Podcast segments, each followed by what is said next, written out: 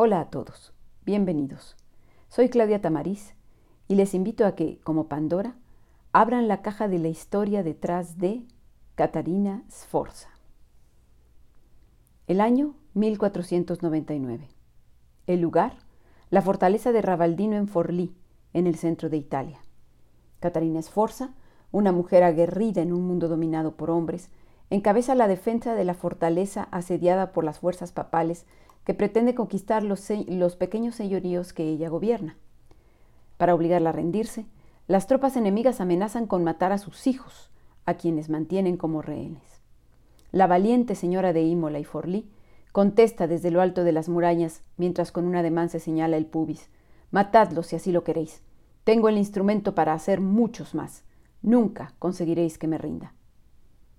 Leyenda o verdad, esta anécdota pinta de cuerpo entero a Catarina Esforza, una dama valiente y de fuerte temperamento que plantó cara a los hombres que buscaron dominarla. Catarina Esforza vivió durante el Renacimiento, un periodo que abrió nuevos horizontes al ser humano, rompiendo la visión medieval de un mundo al que se venía a sufrir para expiar los pecados y alcanzar el cielo, y proponiendo en cambio que era posible disfrutar de los bienes de este mundo y destacar en él como entes individuales, y no como un colectivo anónimo en tránsito hacia la vida eterna. Así, gobernantes, burgueses, filósofos, artistas, literatos, se abocaron a destacar en esta nueva era dominada por la búsqueda de la riqueza y del poder, pero también de la verdad y la belleza, conocida como el Renacimiento. Pero aunque la situación de alguna manera también había cambiado para las mujeres, al menos las de clase acomodada, este seguía siendo un mundo de hombres. Por ello, resulta todavía más sorprendente la actitud de mujeres indómitas y decididas como Catarina Esforza, que no solo demostró tener más agallas que muchos hombres de su tiempo, sino también más preparación. Catarina nació en 1463 en Milán, una de estas ciudades italianas que se disputaba el dominio político y cultural de la región en la Italia del Renacimiento. Fue hija ilegítima del gobernante de la ciudad, el duque Galeazzo María Sforza, y de su amante Lucrecia Landriani. Y, como era habitual en la época, su padre la reconoció y la niña pudo educarse con sus hermanos en el palacio familiar.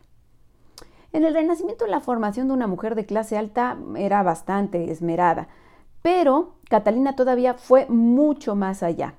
Tenía intereses, eh, tenía interés realmente por estudiar y por ello se abocó a aprender latín, a estudiar a los autores clásicos y se adentró al conocimiento de la alquimia, porque estaba entusiasmada con la fabricación de lociones, ungüentos y sustancias, por ejemplo, para aclarar la piel, para teñir el cabello de rubio. En este momento, en el Renacimiento, el canon de belleza eh, lo que se buscaba de una mujer era que fuera pálida y de, cabello rubio. Entonces por eso fabrica este tipo de lociones y de ungüentos. También eh, fabricó ungüentos para quitar manchas, por ejemplo, para evitar el crecimiento del vello en piernas o brazos, o incluso también eh, jarabes y menjurjes para combatir enfermedades. Incluso se conoce un recetario escrito por Caterina con las fórmulas por ella inventadas. Vaya, el problema es que estas prácticas, en las que incluso ella llegó a manipular plantas peligrosas como la belladona y la mandrágora, eran sancionadas por la religión y Catarina se llegó a meter en una situación muy delicada, acusada por sus enemigos de dedicarse a las ciencias ocultas, en pocas palabras, a la brujería. Bueno, pero esto sucedería más tarde. En principio, eh, estando en Milán con su padre y sus hermanos, Resultó que Catarina, siendo muy muy joven, a los 10 u 11 años, eh, se convirtió en peón en las estrategias políticas de su padre porque la casaron con un hombre 20 años más grande que ella, Girolamo Riario, que era sobrino del entonces Papa, el Papa Sixto IV. Esta alianza matrimonial pretendía solucionar un conflicto entre Milán y el papado, mm, pues el duque Galeazzo eh, o sea, el padre de Caterina, había eh, invadido un territorio estratégico de la región que el Papa reclamaba como parte de los estados pontificios y que de hecho le había cedido para que lo gobernara su sobrino Girolamo, que era el territorio de Imola. de esta manera, pues con el matrimonio concertado entre Riario y Catarina, pues se, planteaba solucionar el problema aliando a Milán con el Papa y convirtiendo así a Catarina en una importante intermediaria entre el pontífice y su ciudad natal, la, ciudad de su padre. Bueno, eh, cuando Catarina se casa, se traslada a vivir a Roma porque aunque su marido era conde de Imola, no vivía allí. Él quería estar donde estaba la acción y de esa manera mejorar su posición eh, social y económica y política, es decir, medrar en la corte papal. Eh, ya desde que llegó a Roma, Catarina asombró a las grandes familias romanas, que entonces eran, por ejemplo, los Orsini, los Borghese o los Colonna, por sus conocimientos y por su temperamento, porque rompía totalmente la imagen tradicional de la mujer. Y todavía los asombraría más cuando en 1484 el Papa Sixto IV muere. Eh, la muerte del Papa significaba eh, que se produjeran dos fenómenos que eran habituales en estos momentos en que había un vacío de poder en la ciudad santa.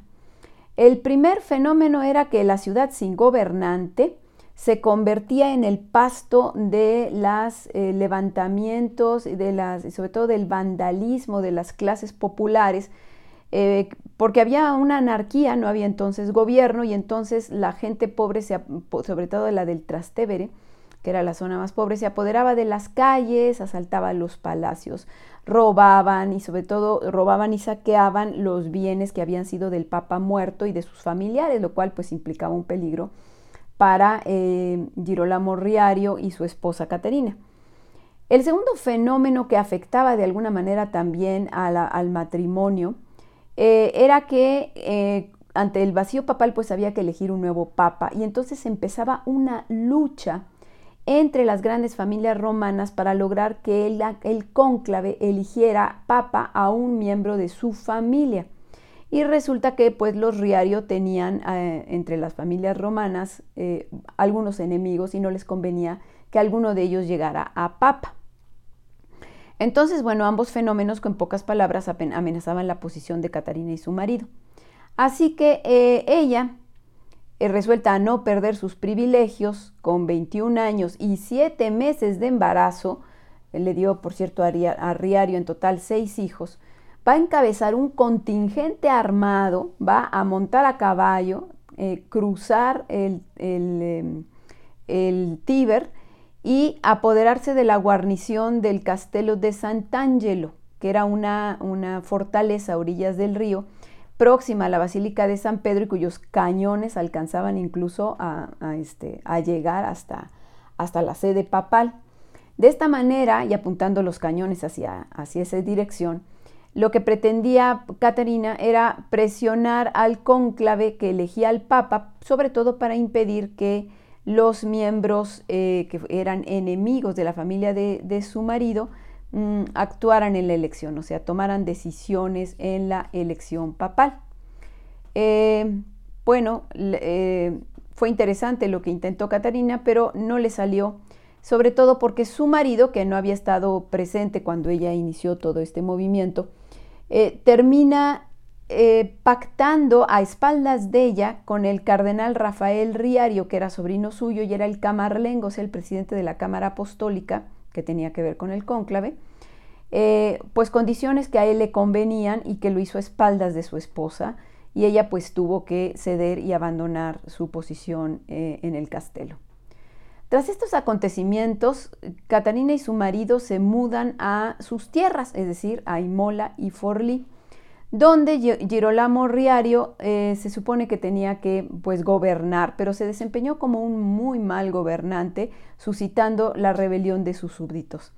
Y es que Girolamo era en realidad una revista, o sea, mm, era un tipo sin preparación, había estado dedicado antes de, tener estas propiedades y estos títulos, eh, dedicado a ser un escribano, eh, pero pues llegó a tan altas posiciones gracias a su tío el Papa, el Papa Sixto IV, que era por cierto famoso por su nepotismo, era un, eh, todos en ese entonces los papas eran, eh, eran practicaban esta, este favoritismo hacia sus parientes para darles puestos que los enriquecieran y demás, pero bueno, el Papa Sixto IV fue particularmente destacado y, famoso por este nepotismo y de esa manera pues encaramó al poder a su sobrino, siendo que no tenía las cualidades para desempeñar el gobierno de un territorio. Em, y en cambio, pues sí fue un tipo que estuvo gastando y malgastando la fortuna que le cayó, dispuesto a disfrutarla dándose una vida pues a todo lo, a todo lo alto, ¿no? Entonces, este, pues cuando muere su, tío, Sixto IV, se le recorta de alguna manera eh, las entradas de, dinero que tenía, tenía nada más que atenerse a vivir con lo que sus propiedades le dejaban y pues no fue suficiente y entonces pues de alguna manera pues cargaba de impuestos a la población y esto era lo que provocaba que sus súbditos se rebelaran. Bueno, pues ante la ineptitud de Riario, pues Catarina tuvo que asumir las riendas de sus tierras más de una vez eh, e incluso llegó a repetir la hazaña aquella romana poniéndose al frente de tropas para apagar las rebeliones y también apenas a unos días de dar a luz a otro de sus hijos.